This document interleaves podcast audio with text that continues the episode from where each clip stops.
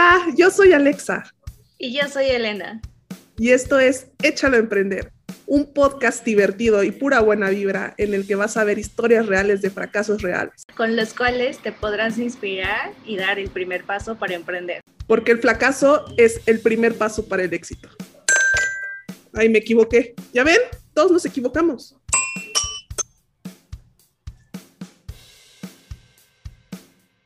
Bienvenidas y bienvenidos al nuevo episodio de Échalo a Emprender. ¿Cómo te encuentras, Alexa? Y pues te diría que bien, pero digamos que hoy al hacer mi súper me di cuenta de cómo está subiendo las cosas, especialmente todos los temas de fruta, todos los temas de verdura, y aparte para colmo te llegan súper mal estado y te dura súper poco. Entonces, que digas que, que, qué bonito se compra en el súper, pues, pues no es real, ¿verdad? Sí, y aparte, pues supongo que muchas cosas son de exportación que ni siquiera sabes de dónde vienen, ¿no? Y, Exacto. Y hay que cuidar bastante la calidad de los alimentos, pero justo hoy nos acompaña eh, una, una de las personas que más aprecio en el ecosistema emprendedor, porque llegó a México justo, ¿no? Como queriendo explorar todo lo que sucedía aquí en el ecosistema emprendedor y también apoyarlo. Fue tanto que decidió emprender en época de pandemia, ¿por qué no? Oh, eso se llama valor.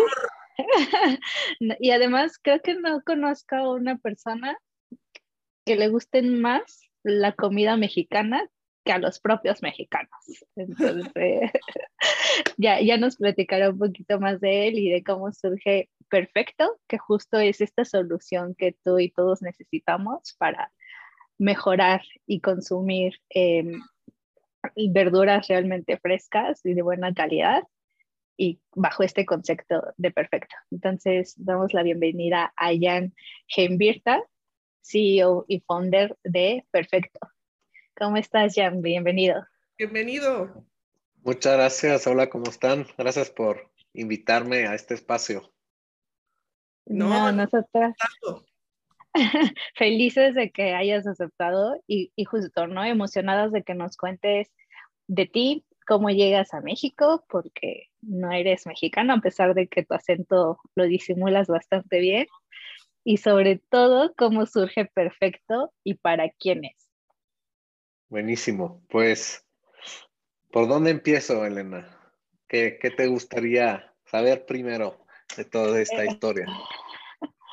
¿Cómo los tacos te trajeron a México? muy, buen, buen, punto. Los, los tacos seguramente lograron que, que, me quede aquí, entre otras cosas. Entonces, yo llegué a México primero como estudiante de intercambio. Uh, estuve estudiando International Management en Suiza y pues como parte de los estudios tuve la oportunidad de ir a otro país, que en mi caso elegí venirme a México. Y ya estando aquí, yo estuve trabajando para una fintech de Suiza que se llama Sonect, donde fui uno de los primeros empleados en ese tiempo en el área de, de, de mercadotecnia. Ahora, esa fintech se trató de manejar y dar acceso a efectivo mediante una aplicación. Y pues como todos sabemos, en México y Latinoamérica, pues el efectivo juega un rol bastante importante todavía hoy. Y pues encontrándome con esa problemática del acceso y manejo en efectivo en México, con el tiempo logré que los fundadores de Sonec me dieron la confianza de expandir el negocio a México.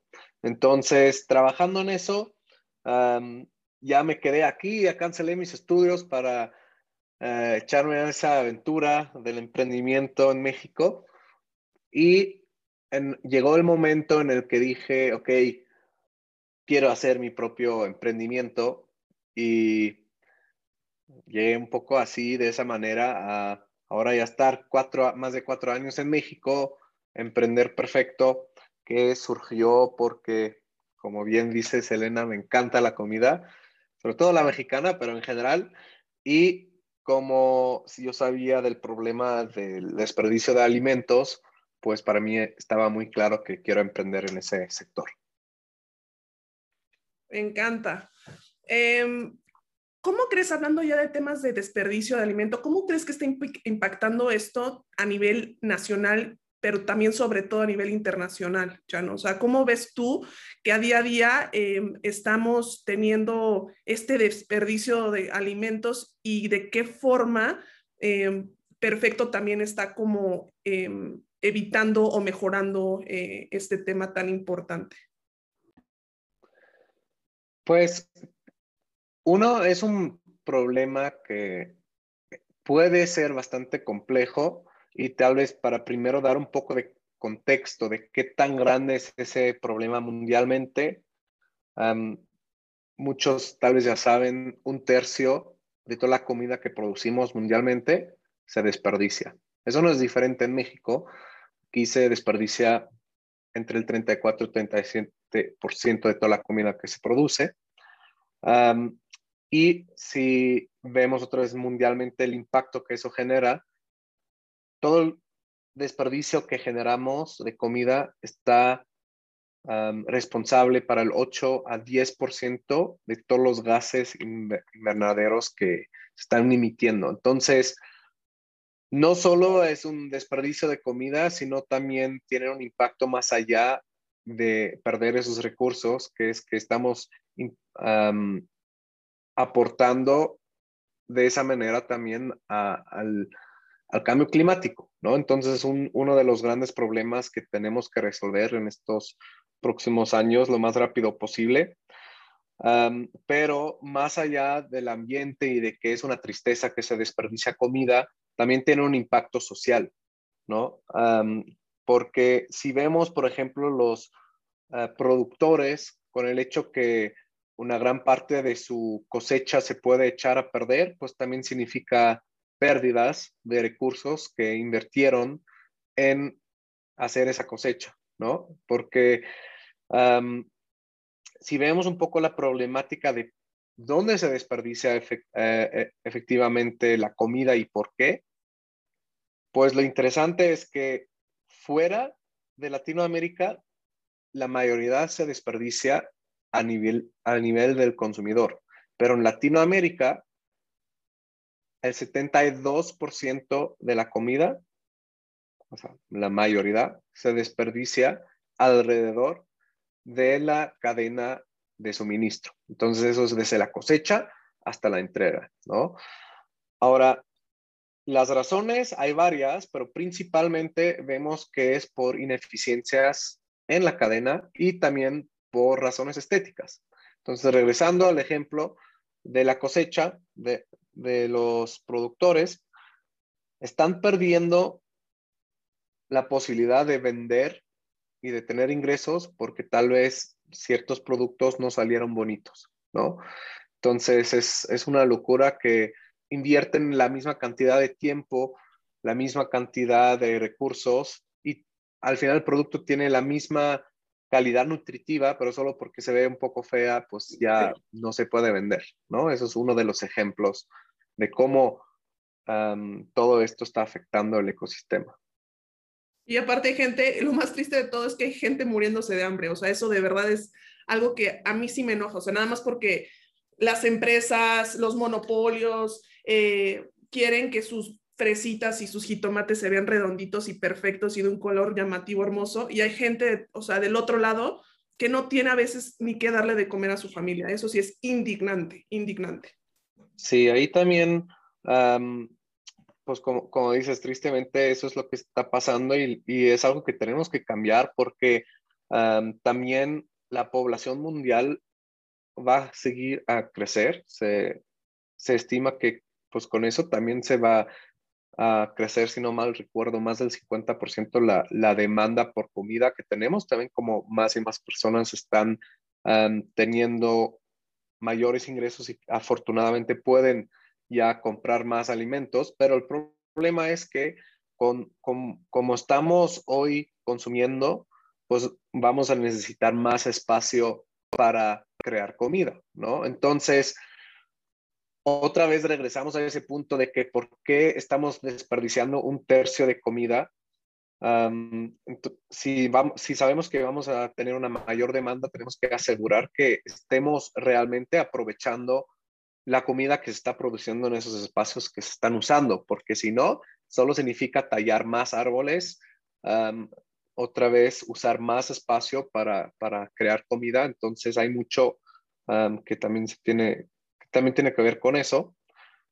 Y por el otro lado, creo que nada más también es importante ah, mencionar que el problema, por una parte, sin duda, existe por la parte de la industria de cómo está hoy, ¿no? Como la, los estándares estética de la industria, pero también, pues lamentablemente como consumidores también fuimos entrenados un poco ah, o acostumbrados a que cuando vamos al supermercado estamos eligiendo o buscando la manzana que se ve la más bonita, la más brillosa, ¿no? Eh, creo que muchos, si no todos, cuando vamos al súper, estamos tocando a cada aguacate, estamos tocando a cada jitomate, ¿no?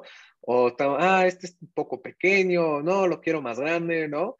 entonces, también somos parte del problema, tenemos que ser conscientes de eso y más bien empezar a educarnos, a entender que eso no es un problema, ¿no? O sea, de, o sea más bien a educarnos a que no es un problema si algo es más grande, más chiquito, se ve un poco feo, ¿no? Y, bajar también nuestros propios estándares de, de, cómo se ven los productos.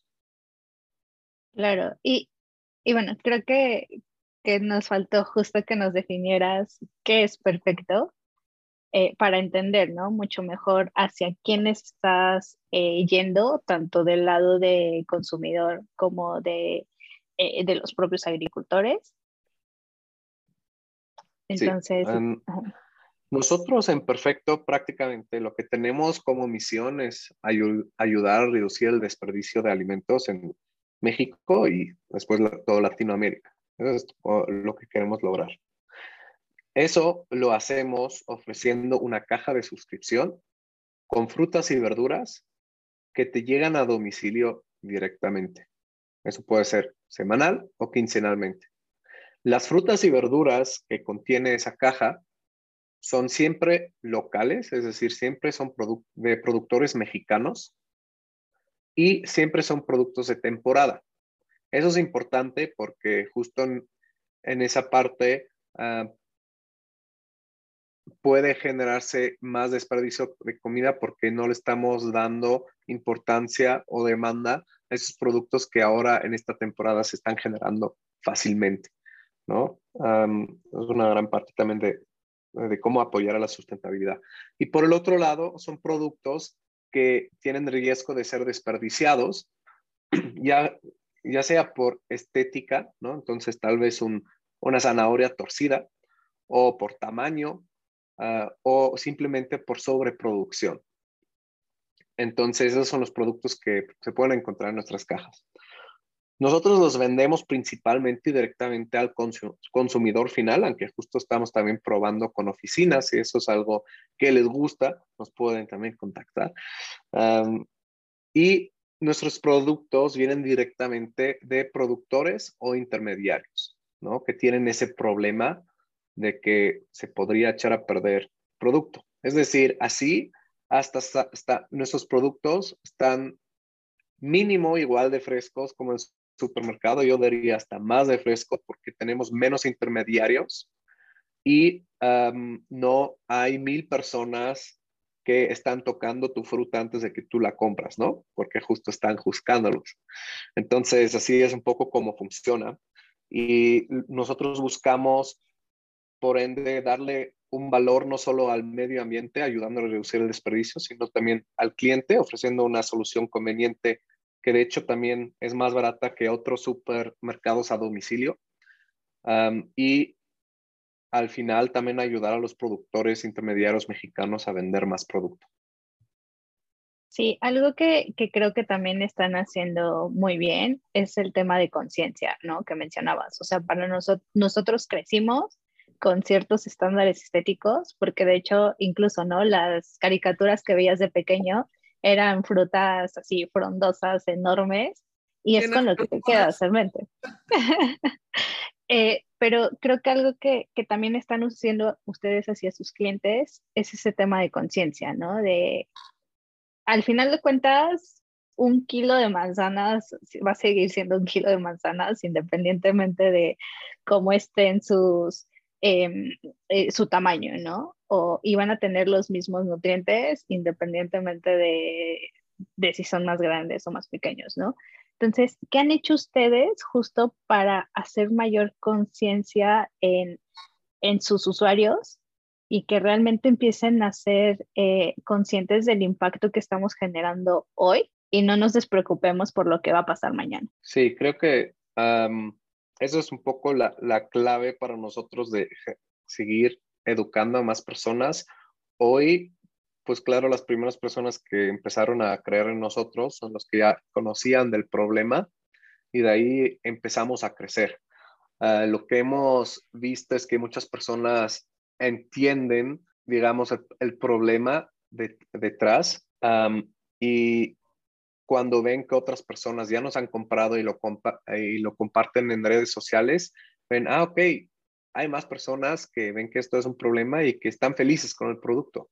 Entonces nos dan una oportunidad y la mayoría queda muy feliz, ¿no? Diría, no todos, porque pues nuestro modelo tampoco se acopla a, cada consumidor, porque como somos una suscripción recurrente y que entregamos a ciertos días, entonces no es tanto por demanda como otros supermercados en domicilio, pues no funciona el modelo para todos, lo cual es entendible pero que igual es importante que lo hacemos porque así también podemos ayudar a reducir eh, la huella de carbono, dado a que por cómo funcionamos, ¿no?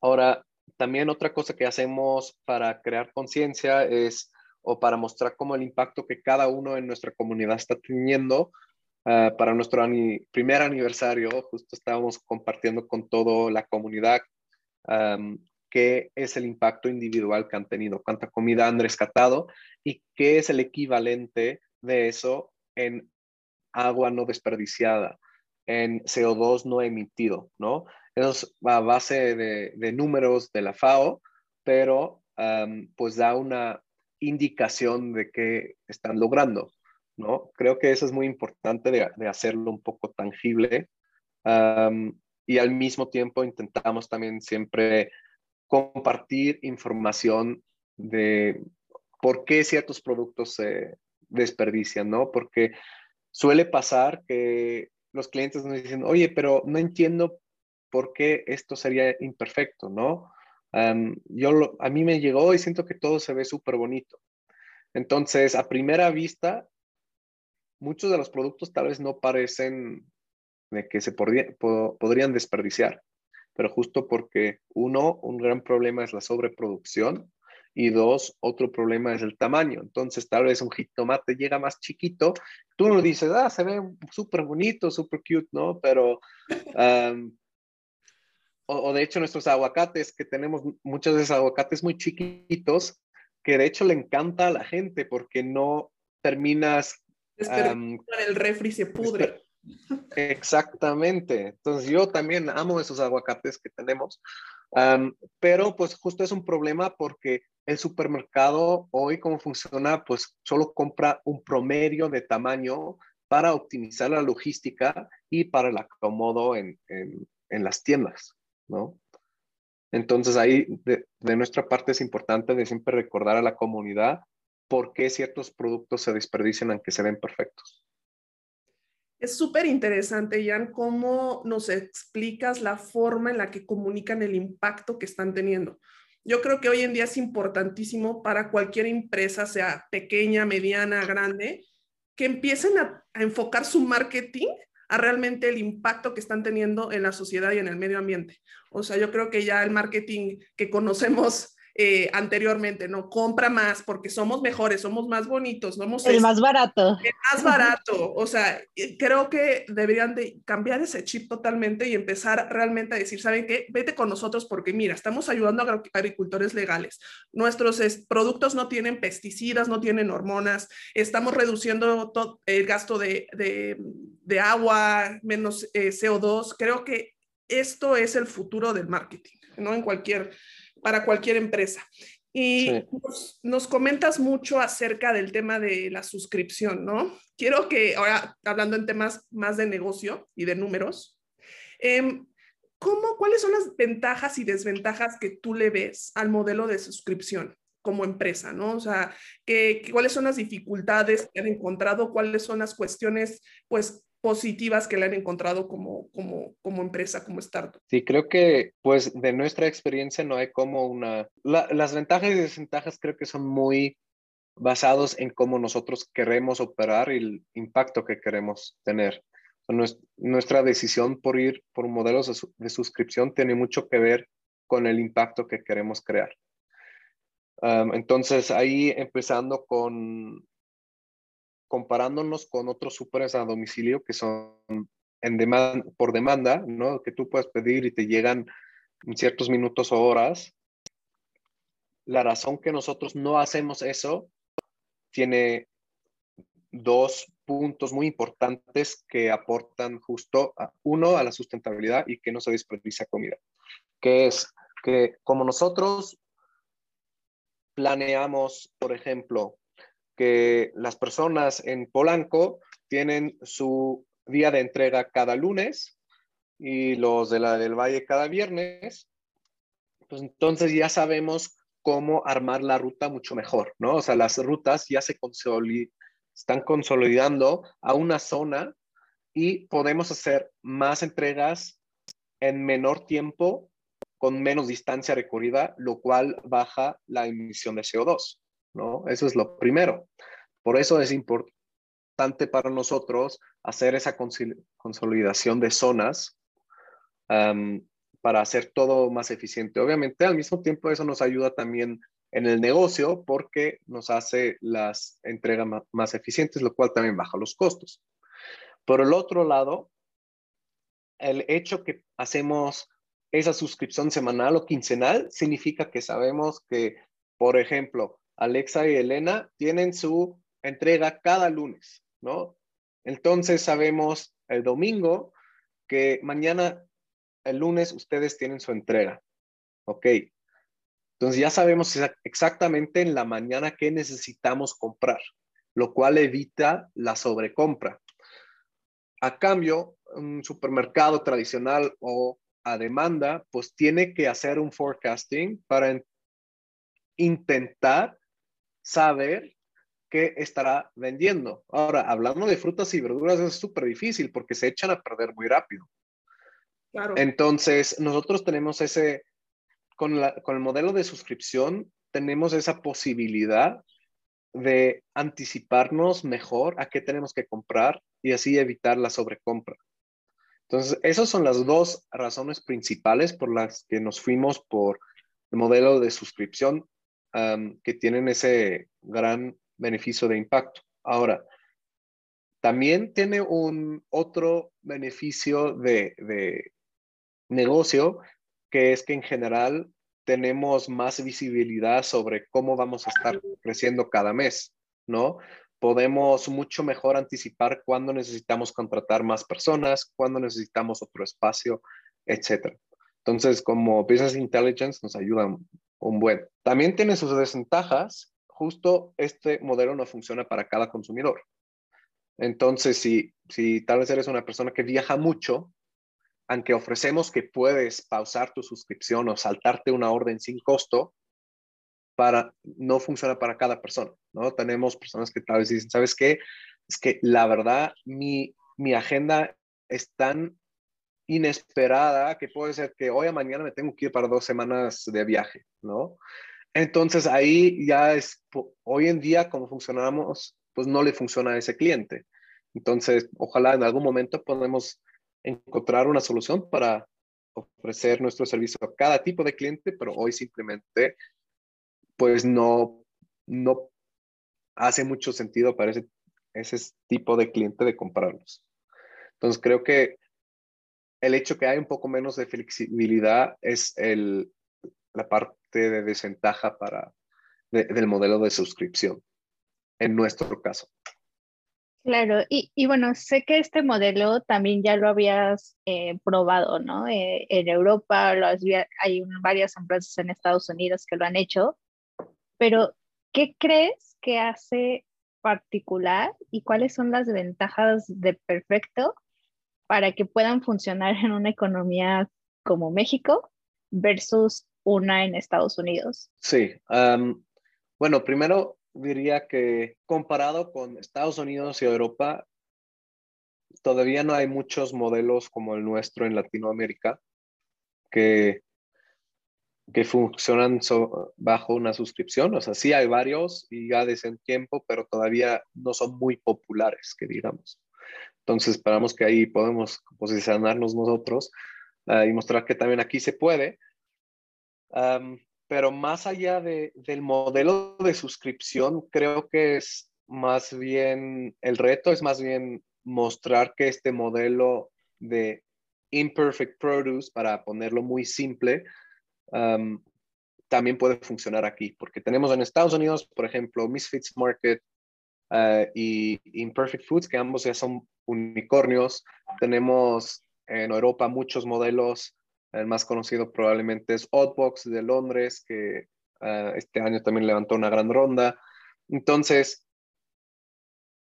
ahora creo que nosotros somos los primeros que podemos mostrar que esto también se puede hacer en Latinoamérica y de hecho creemos que hay más oportunidad aquí, ah, justamente por cómo por cómo funciona el mercado en México, Latinoamérica. Aquí tenemos el beneficio de que literalmente todas las frutas y verduras que, necesitamos, o la mayoría, las producimos aquí en Latinoamérica o en México más específicamente ahora en, este caso. Mientras que sabemos que, por ejemplo, nuestros jugadores similares en Estados Unidos, algunos de ellos están importando un tercio de la comida que venden, la están importando de México. ¿No?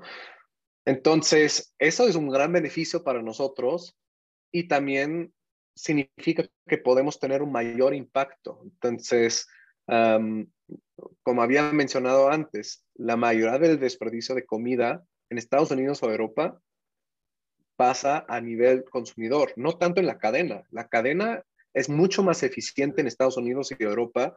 hay menos desperdicio en, esa parte comparado con México y Latinoamérica. Entonces, para nosotros también significa que podemos aportar ahí y realmente crear una cadena logística mucho más eficiente que las que existen hoy. Entonces va un poco más allá de, solo el modelo de suscripción, sino también crear como esas nuevas rutas logísticas que, que podemos promover. Y las ventajas que tenemos como país, ¿no? Como dices, de no tenemos, prácticamente no tenemos que eh, importar nada y la calidad internacional se tiene en el propio país. Se tiene. Exactamente. Sí, diría que tal vez el mayor reto para nosotros es que pues todavía no hay la misma conciencia hacia el ambiente como, como en Estados Unidos y, y Europa, pero afortunadamente sí está creciendo bastante rápido, diría yo, por lo que estamos viendo. entonces, esperemos que, también eso se dé, no solo a favor de nuestro negocio, sino en general para toda la industria que, que sí le está dando importancia a tener un impacto positivo. Claro. Y también, eh, Jan, creo que es importante, eh, bueno, queremos preguntarte en el tema de las desventajas de un modelo de suscripción, creo que está todo el tema de churn, ¿no? Todo el tema de, pues, cancelaciones voluntarias, por así decir, de clientes, ¿no? O clientes que de pronto dicen, ah, voy a dejar de pagar, voy a bloquear mi tarjeta, este, ya no me gustó, ¿no? Em, ¿Cómo manejan en perfecto este tema? eh, cómo, ustedes están asegurándose de, la retención de sus clientes y en el tema de churn, cómo, cómo lo están manejando. Es un tema que seguimos mejorando, optimizando todo el tiempo porque primero empezamos muy debajo un modelo de confianza, ¿no?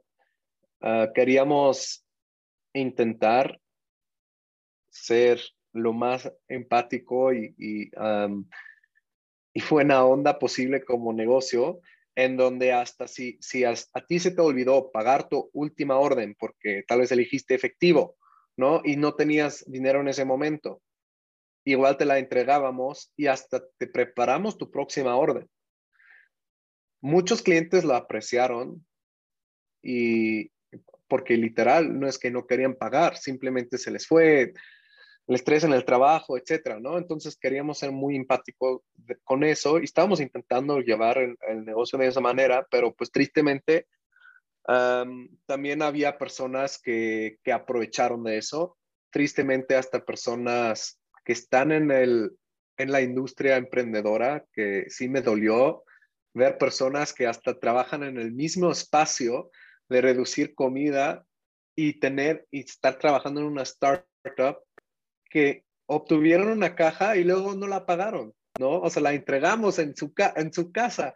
Dijeron, ah, sí, voy a ver si sí me llegó y no pagaron, ¿no? O sea, y decimos follow-up. Hay, hay otras personas que también están, que los veo en LinkedIn, ¿no? Y tienen tres cajas pendientes de no pagar, ¿sabes? Y intentamos cobrarles. paguen. Sí, o sea, es muy, es, es muy triste, sobre todo porque fue muy en el inicio, ¿no? Donde, pues, Anaí y yo, literal, o sea, nos, renunciábamos los trabajos, no teníamos salario, ¿no? teníamos que pagar los repartidores y, y, los productores con ese dinero y pues es muy triste que hasta personas en el ecosistema no estaban pagando sus deudas. Entonces, por eso tuvimos que tomar la decisión de, de, decir, ok, nos tenemos que poner, pues igual, eso no, no funciona. Si, si, hasta con estas personas no, no podemos cobrar las deudas, ¿no? Entonces, pues conforme vamos creciendo, pues se va a poner peor. Entonces empezamos a ya poner políticas más, más exigentes, digamos. también estamos, tuvimos que empezar a restringir el pago en efectivo porque el problema es que las personas pues no, no, no dijeron que no van a estar, ¿no? O sea, sabían que tienen una suscripción, pero ya pero y nosotros mandamos reminders en, el, en la plataforma, pueden ver también cuándo es su próxima orden. Y, y nosotros ya estábamos, ya teníamos la caja armada, el producto comprado, estábamos delante de la casa y, ah, no la quiero. Ay, no, ya. ¿No? Entonces, es como, eso es un poco el riesgo del modelo de suscripción, ¿no? Como lo tienes recurrente, pues nosotros tenemos la expectativa de, de, ok, sí te vamos a entregar. Entonces, es algo que, como digo, vamos mejorando porque sin duda también, por el otro lado, también es deber nuestro de, de explicarlo mejor, de presentar la información de mejor manera, porque al final es nuestra responsabilidad de, de ponerlo para que el, el, cliente esté todo claro, esté fácil de, de cambiar tu orden, ¿no? O sea, al final la responsabilidad cae en nosotros pero eso es un poco el riesgo de modelo de suscripción y pues nada más es un poco pues frustrante que compramos comida que queremos rescatar y al final no la podemos entregar, ¿no? Pero pues también ahí ahora hoy afortunadamente ya estamos trabajando con el Banco de Alimentos de México y también con una pequeña comunidad de monjas que, que llevan ahí una, una comunidad de, de, niños con bajos recursos. Entonces ya por lo menos tenemos una salida para esos productos, ¿no? pero sí, diría que eso es un poco lo, lo difícil con la cobranza y los churns, ¿no? involuntarios o no avisados. Pero lo, lo vamos, lo vamos uh, mejorando los procesos y, y es un work in progress todavía. Bueno, esas historias son interesantes, yo creo, pero también guárdanos para nuestra pregunta de fracaso. Espéranos tantito. Ya. no, sí, y, y, justo, ¿no? Creo que, que, tienen muchos, muchos retos desde diferentes lados, ¿no? Creo que otro de los grandes retos es de dónde obtienen los eh, alimentos que comercializan. Eh, porque igual, ¿no? No es solamente como ser un revendedor, sino realmente ir con la filosofía de perfecto. Entonces, ¿de, ¿de, dónde consiguen estos alimentos y cómo se han empezado a acercar a los productores? Son de principalmente de dos lugares. Uno es directamente con los productores, otro es en la central de abastos. Entonces, en la central de abastos, pues hoy, en día ya tristemente hay mucho desperdicio, que también tiene que ver mucho con la sobreproducción, la sobrecompra. Entonces, eso es una parte donde obtenemos los productos, uh, donde trabajamos con los intermediarios de ahí o hasta los mismos productores grandes, que algunos ya ponen aparte los productos que saben que van a ser difíciles de vender. Entonces, hablando de plátanos, algo que es muy curioso, es, hay el término de dedos que se refiere a un plátano suelto, ¿no? Uh, es decir, un plátano que no forma parte de una penca. Y los supermercados hoy no compran dedos o um, plátanos sueltos porque no forman parte de una penca, aunque están igual de bonitos. ¿no? Están Entonces, excluidos un... de la sociedad de las frutas. Exacto, por ser solteros para decirlo así. ¿no? que, que, es el 14, ya que era el 14. Por ser solteros. Son el Tinder, son el Tinder fuera. de los plátanos. ¿Cómo? Son el Tinder de los plátanos solteros. Exactamente. Entonces estamos ahí generando citas entre consumidores y plátanos sueltos y, y también estamos buscando que nuestra comunidad adopta plátanos que que ya no tienen nadie más, ¿no? Entonces es también una causa de amor. No, pero eso pues está padre, ¿no? Que ya tenemos productores que, que ponen esas cosas, esos productos aparte porque saben que nosotros si los, se los compramos, la guía que siempre les, les tenemos y que ellos uh, respetan es que pueden ser imperfectos, ¿no? O sueltos o lo que sea, mientras que sean frescos y edibles, ¿no? Eso es como, como la, la guía.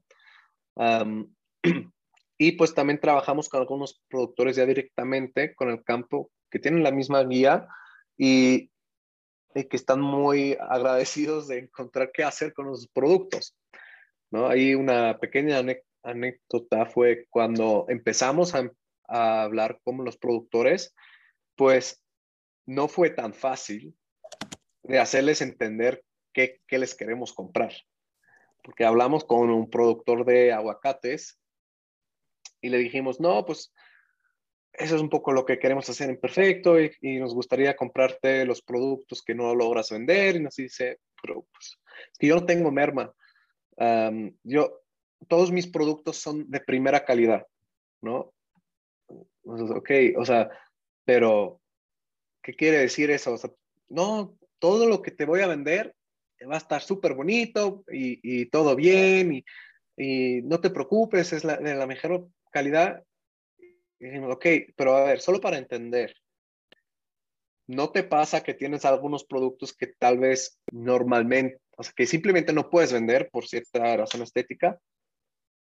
Y después de un tiempo dijo, bueno, o sea, no creo que te interese, pero sí luego tenemos aguacates muy chiquitos que no nos compran por tamaño. Esos son los que yo te quiero comprar. Dijo, ah, ok, no, ah, bueno, no, pues es que de hecho entonces nosotros también tenemos aguacates siameses. Entonces, es como, um, hoy los productores pues no están acostumbrados que alguien que le venda al cliente final te quiera comprar productos imperfectos o que no vayan con los estándares de, de, de, la industria, porque pues tienen miedo que si te los ofrecen, pues, ¿no? O sea, que no, que piensas que sus productos no son de primera calidad. Entonces, eso fue también un poco crear conciencia con los productores que nosotros sí queremos comprarte esos productos. Eso me encanta porque siento que ha de ser algo pues muy valioso, pero al mismo tiempo difícil, eh, el, tener eh, contacto con, digamos, agricultores o con un sector, pues ya, ¿no? Eh, digámoslo así como eh, que ha estado tan lastimado durante tantos años, ¿no? Porque supongo que, y lo sabemos, ¿no? El sistema, el, el, el gobierno, los gobiernos, llámese el gobierno que sea, la verdad es que nunca ha apoyado al campo, siempre ha sido un sector muy rezagado. Y, este, y, y, y sí considero que empresas como Perfecto con su modelo de negocios, con el que pues, ustedes van a tener mucho impacto, un impacto tremendamente positivo, eh, incluyendo el tema de la tecnología, a, este sector tan, tan, tan desprotegido y tan vulnerable. Entonces, muchas felicidades por eso, Jan, de verdad. Muchas gracias. Sí, no, va a ser, va a ser interesante. Igual creo que lo importante aquí mencionar también, dado que se trata de, de aprender a emprender, lo digo correcto. Uh, um, la cosa con intentar poner un, una empresa también con que tenga un impacto social, pero que igual pueda tener un valor um, significativamente para los inversionistas, porque al final eso es también un poco lo que Anaí y yo queremos mostrar, que puedes crear una, un, billion dollar, company teniendo un impacto positivo. Es un poco lo que queremos mostrar también, que no es que solo puede ser un unicornio haciendo cosas que, que no tengan una causa grande de impacto ambiental o social, ¿no? y no es algo fácil porque pues en el decision making hay ciertas cosas que tienes que tomar decisiones que no son a favor necesariamente para el negocio, por lo menos no en corto plazo. Entonces, tienes que tomar decisiones a favor de la misión, de la causa, que te pueden favorecer a largo plazo porque sigues coherente con, lo, con tu misión. Pero es siempre un balancear un poco esas dos partes y no es algo fácil y no es por ponerlos, ponernos flores, porque todavía no lo hemos logrado, ¿no? Entonces, a ver si si, si lo logramos hacer ese balance, acto de balance, llegar a, nuestra meta.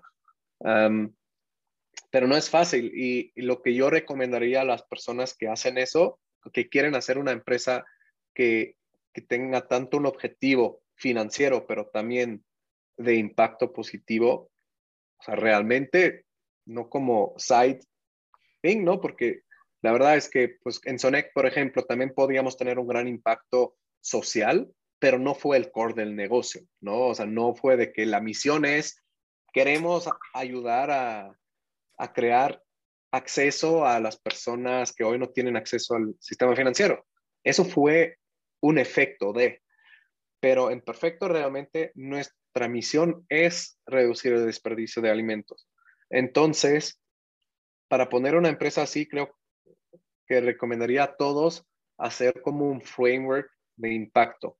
Entonces nosotros estamos trabajando justo en terminar eso, que es como un framework que define exactamente qué son los objetivos a nivel ambiental y social que queremos lograr, cómo podemos medirlo, también cómo eso puede contrastar a las decisiones de negocio, ¿no? Para em, hacer, ponernos un framework de decisiones, de decir, ok, si tomamos este tipo de decisiones, esto va a afectar al negocio o va a afectar a la causa.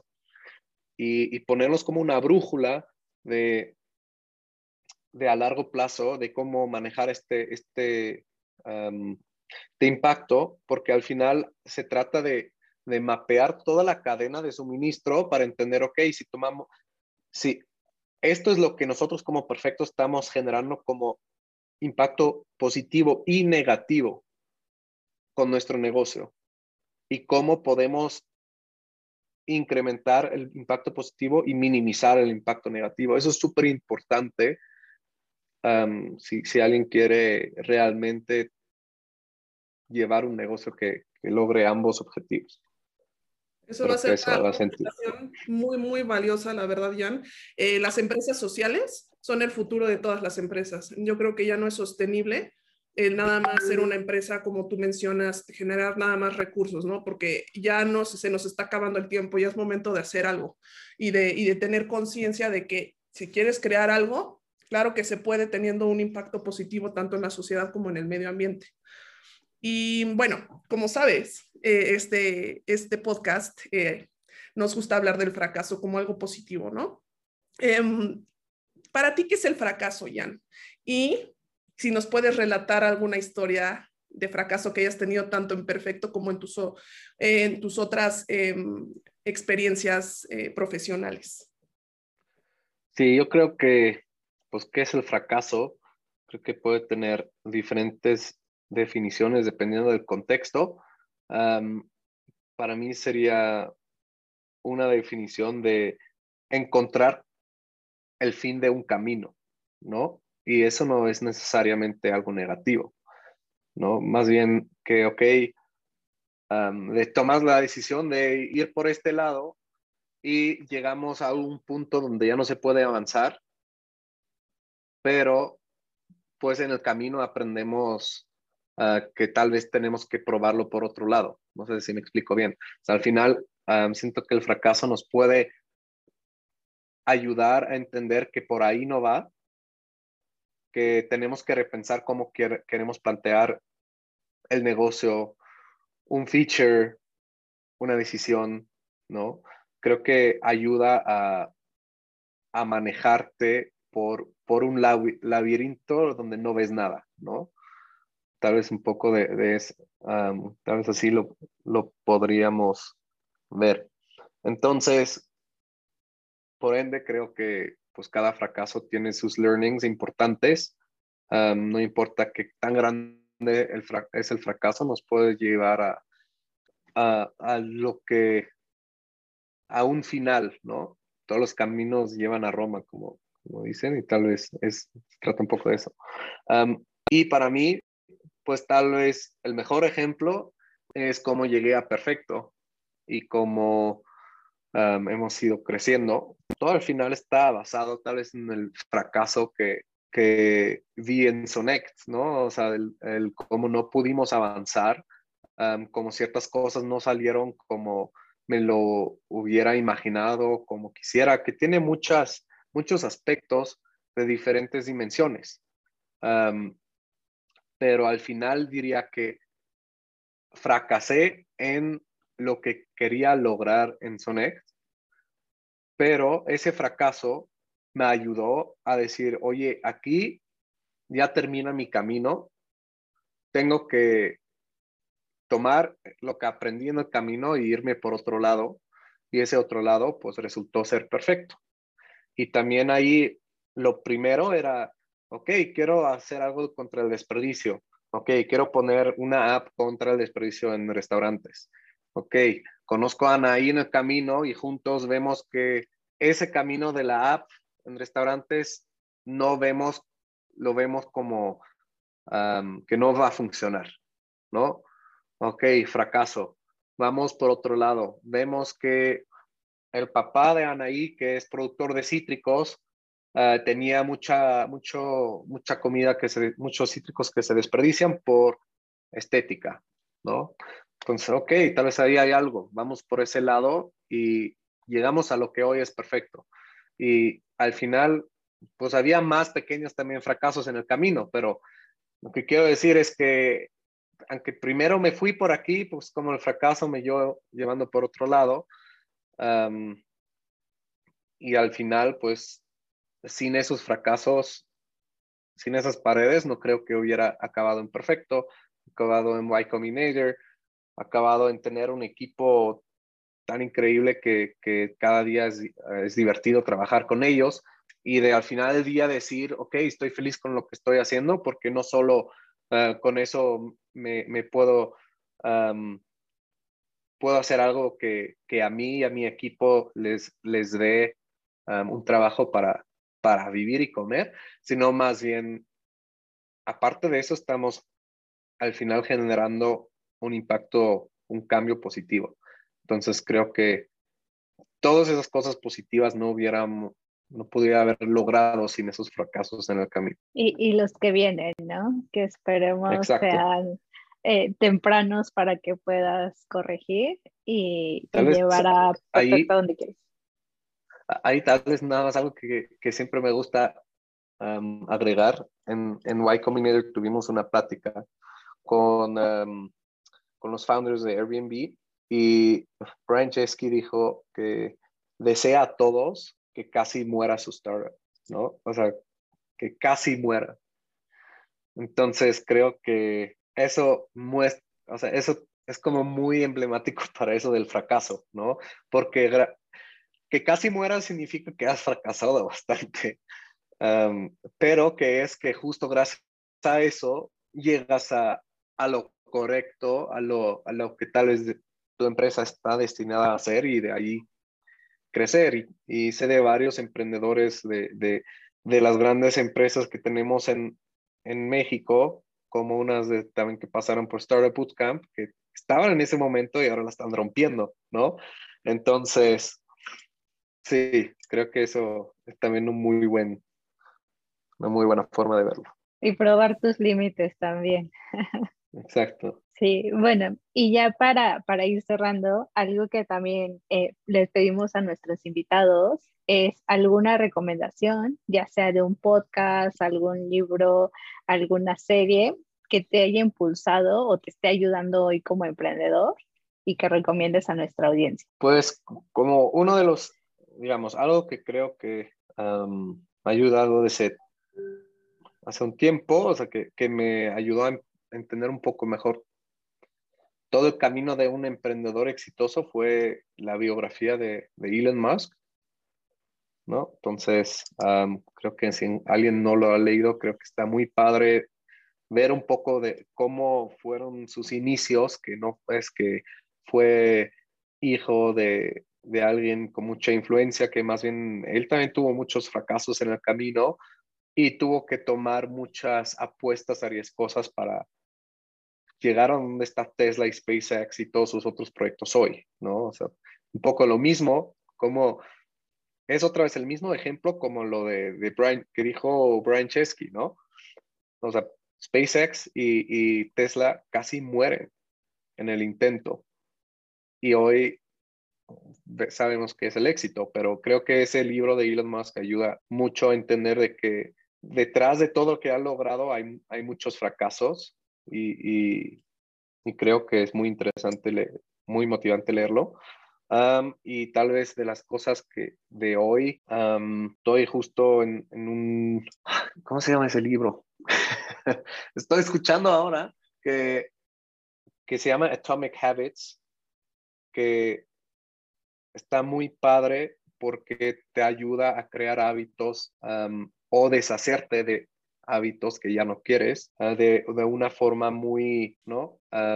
y con impacto a largo plazo, pues, y, y, creo que ese también está muy bueno porque al final, si uno decide ir este camino de emprender, tener buenos hábitos puede ayudar mucho. Totalmente. más bien es muy importante. Apuntadas esas recomendaciones, muchas gracias, Nian.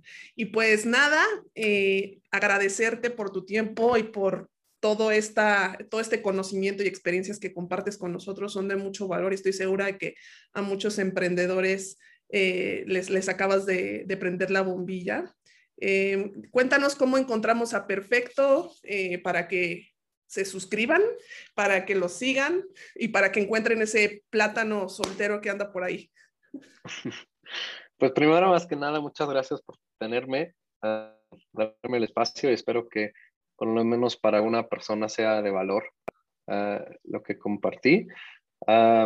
y pues nos pueden encontrar en perfecto.mx para aprender un poco más sobre qué hacemos y también para empezar a rescatar. Y por el otro lado, ah, estamos también muy activos, sobre todo en Instagram, donde nos pueden encontrar como Perfecto MX. Y recuerden, Perfecto se escribe con K, porque las imperfecciones nos hacen perfectos. Muchas gracias, Jan. Gracias a ustedes. Muchas gracias. Cuídate mucho. Hasta luego. Bye, Elenita. Bye. Bye, bye.